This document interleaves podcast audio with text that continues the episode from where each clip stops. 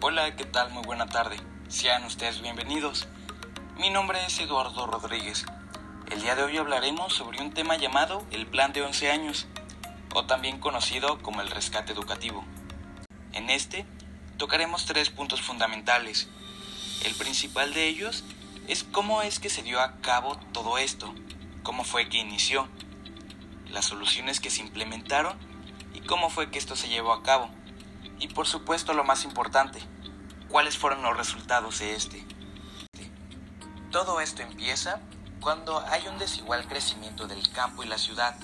La migración y la configuración de la distribución del ingreso hacen persistir la necesidad de impulsar las escuelas rurales y las campañas alfabetizadoras. Y ustedes se preguntarán, ¿quién fue el que se dio cuenta de todo esto? Precisamente fue el secretario Jaime Torres Bodet.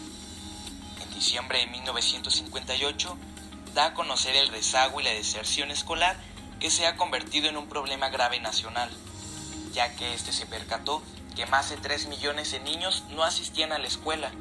La eficiencia terminal de la primaria era del 16% en la ciudad y del 2% en el campo. Además que la escolaridad de promedio de los adultos era de dos años millares de niños estaban desnutridos y más de 27 mil maestros ejercían sin título. Uno de los principales objetivos que tenía este plan era incorporar a los niños entre 6 y 14 años a un centro educativo, ya que estaban construyendo plazas docentes para poder atenderlos, ya que en este se buscaba lograr una eficiencia terminal del 38% en la primaria para el 1970. En el momento que se busca un cambio, precisamente se tienen que hacer modificaciones, y este lo hizo en el texto del artículo tercero constitucional, suprimiendo la educación socialista establecida durante el gobierno de Cárdenas. Una vez que se dio inicio, se contemplaban diferentes puntos, que era la creación de cuatro escuelas normales regionales, la apertura gradual de plazas magistrales, la construcción de espacios educativos. Además de esto, incrementar el mobiliario y el equipo de trabajo. Por si fuera poco, establece en toda la República la distribución y desayunos gratuitos.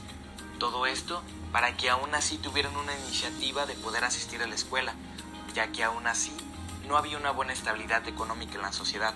El punto era que para un mejoramiento en la sociedad, estas personas estuvieran asistiendo a la escuela, para que estos más adelante pudieran obtener un mejor trabajo y asimismo tuvieran una mejor estabilidad económica. Así al igual, se editaron y distribuyeron libros de texto de manera gratuita. También se creó el Canal 11 de Institución Nacional Politécnico. Su primera transmisión fue documental para las clases de matemáticas. Actualmente, en este canal es donde se llevan las clases en nivel preescolar y primaria para aquellos niños que no tienen acceso al Internet ha servido de gran utilidad por lo que ha estado pasando ahora en la actualidad y se siguen implementando estas mismas estrategias.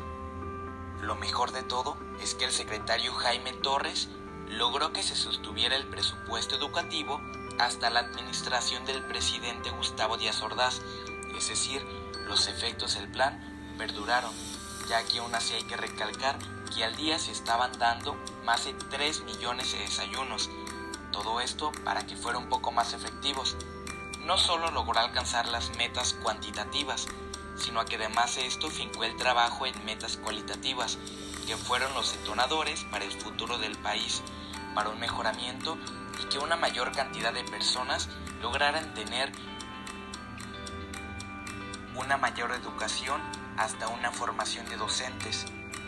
En conclusión, este gran secretario Jaime Torres logró hacer un gran cambio en la sociedad, una persona que marcó el sistema educativo y logró aumentar la eficiencia terminal de la primaria, así como otros niveles, como para que las personas siguieran con sus estudios hasta poder lograr tener una docencia.